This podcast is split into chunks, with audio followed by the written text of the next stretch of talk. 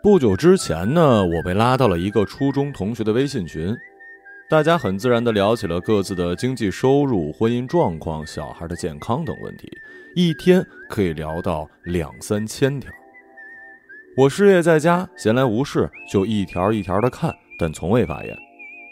群里的同学有一大半我都想不起长什么样了，但有几个的模样却记得清清楚楚，刻在脑子里，活灵活现，就好像是昨天才分开一样。小叶就是其中一位。有一天，他突然在群里问：“有人在北京上班吗？”大家仍然在继续之前买车的话题。屏幕迅速跳动，他的问题很快被淹没。他又问了一次，还是没人理。于是我加了他微信，告诉他我也在北京。我们彼此寒暄了几句，约定了见面的时间。初中的时候吧，小叶是那种相貌普通的女孩，成绩不好也不坏。她不是我同桌，更不是我暗恋的对象。我能记住她，大概是跟她的眼神有关。他从来不回避别人直视的目光，无论何时何地，只要你盯着他看，他都会抬头挺胸，正面迎战。到最后，你肯定是先低头的那个。当然，这不足以成为见面的理由。事实上，所有同学，不管是初中、高中还是大学，我一个都不想见。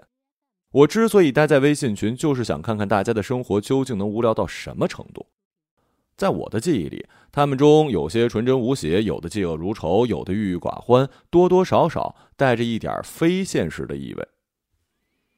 但是无一例外，现如今他们全都过上了匍匐在地的动物一般的生活，并且还引以为豪。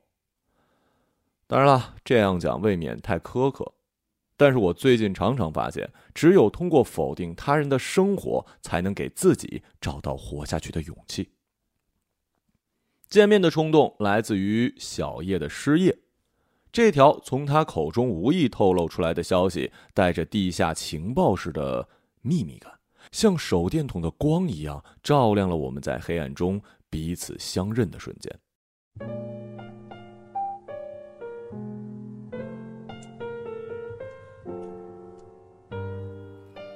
在咖啡馆见面大约三分钟，我就发现我们之间的相似之处。穿着洗过很多遍、已经开始褪色的衣服，满是泥土的球鞋，眼神闪躲，一说长句子就结巴。总之，全身上下都裹挟着那种毫无自信、松松垮垮但又不以为然的失败气味。啷个时候到北京？我用方言问。嗯，比你晚一年。他拿普通话回的。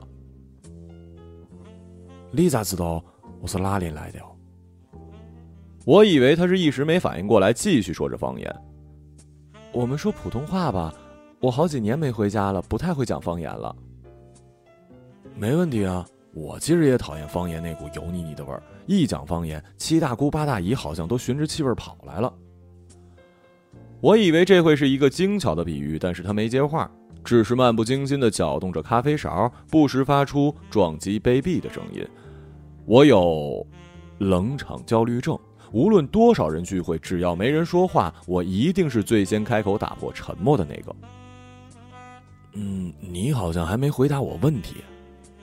哦哦，对，呃，你不是出过一本书吗？哪年来的北京，做了什么工作都写里了。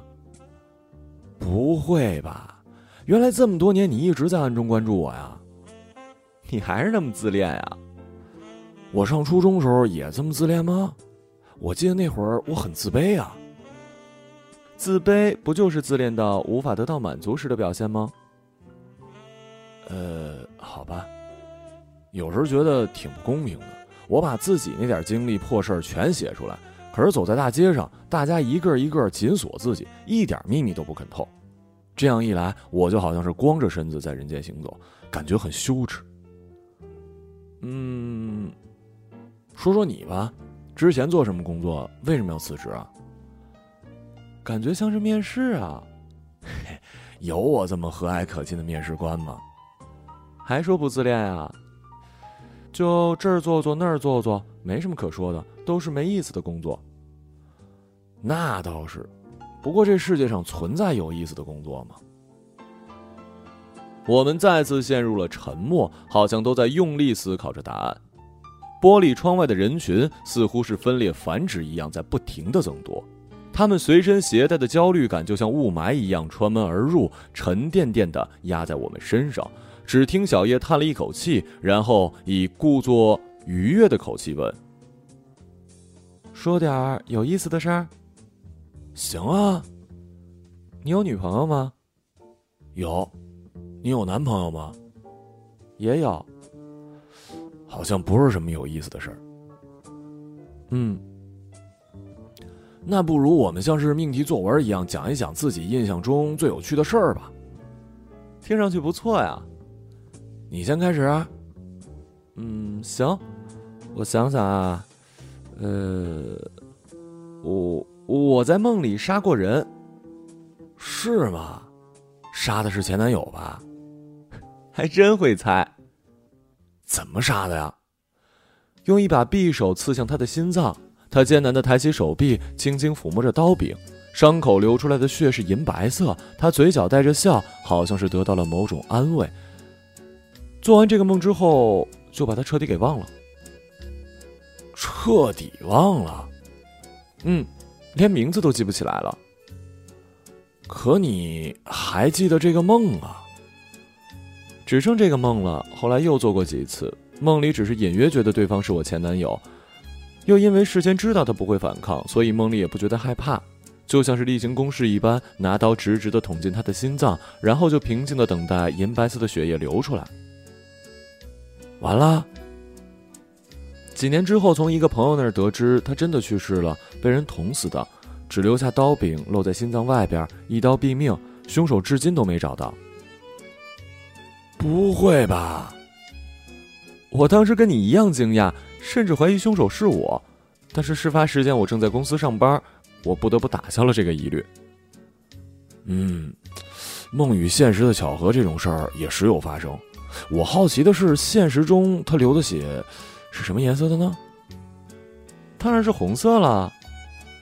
是吗？你怎么知道啊？这个我猜的。要真是银白色，新闻一定会提。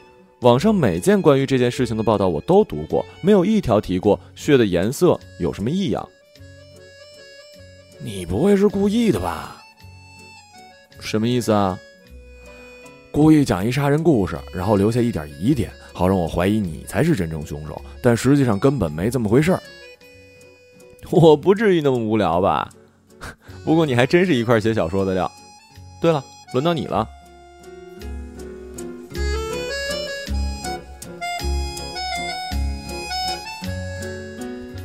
我想想啊，好像还真没什么有趣的。嗯，不知道这个算不算啊？哪个呀？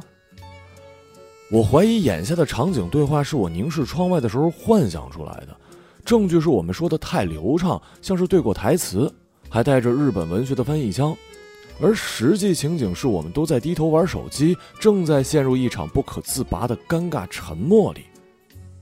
哼。那我是不是应该掐你一下，让你醒过来啊？也有可能你根本就是我虚构的，确实有这么一初中同学的微信群，你也确实在群里，但我们根本就没联系过，也没有在线下见面。理由是我们不都是大山里走出的孩子吗？如果我没记错的话，我们县应该是国家级贫困县，我们怎么会跑到这种地方喝咖啡呢？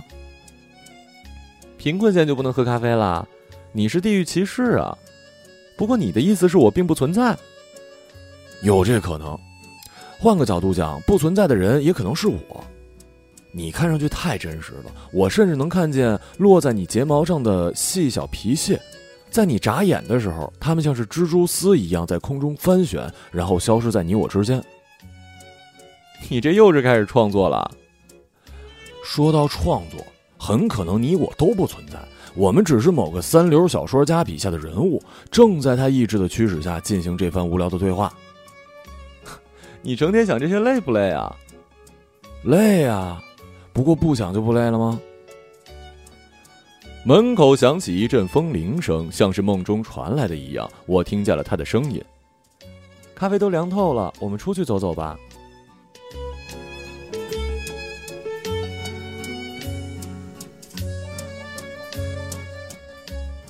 我其实更愿意待在这儿胡思乱想。外面的天气太糟了，冷，雾霾又重，而且我的羽绒服上还破了一洞，不停的往外漏毛。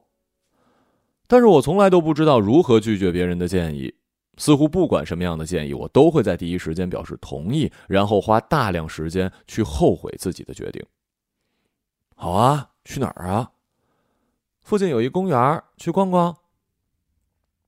我点点头，一边控制手臂摆动幅度，以防止羽绒服漏毛，一边懊恼的走在雾霾里。我想从初中生活中找出一点共同的记忆来讲一讲，但发现找不到，就下意识盯着他的眼睛。出乎意料的是，他竟然先低下了头。不过这很正常，回忆似乎从来都不靠谱。你有没有想过去看心理医生啊？刚才在咖啡馆跟你讲的是不是吓着你了？我只是为了活跃气氛才胡编那么一大段的。没有没有，我是看你眼里全是血丝，好像很憔悴。最近是不是经常失眠啊？见我没回，他又问：“对了，你工作找的怎么样了？”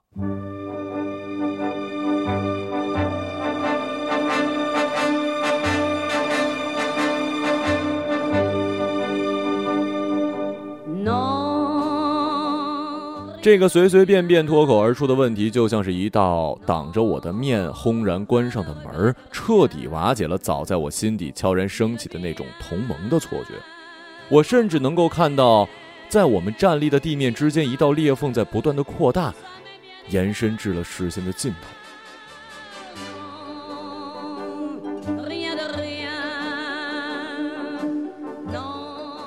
感觉还没歇够，最近先不找工作，你呢？我没听见他的回答，或者说，我并不想听。眼前的一切让我感到陌生，就像刚刚抵达了一座遥远而暗淡的城市。我被公园音箱的轰鸣声所吸引，就循声一路走了过去。原来有人在公园搭起了舞台，举行婚礼，仪式已经完毕，正在进行表演环节。新人不知去了哪儿，只是在舞台中央留下他们的名字。一段歌舞表演之后，主持人在台上预告下一个节目——魔术。在公园游玩的小孩全都围了过来。当魔术师变出鸽子的时候，他们全都拍手叫好。不知是不是他们的叫声太大，吓到了鸽子，它竟然挣脱魔术师的怀抱，奋力地朝天空飞去。很快就消失在了白茫茫的雾霾之中，只留下了一些翅膀震动的回声。在场所有人都抬起头寻觅鸽子的踪影。我忽然意识到，我已经很久没有跟这么多人一起仰望天空了。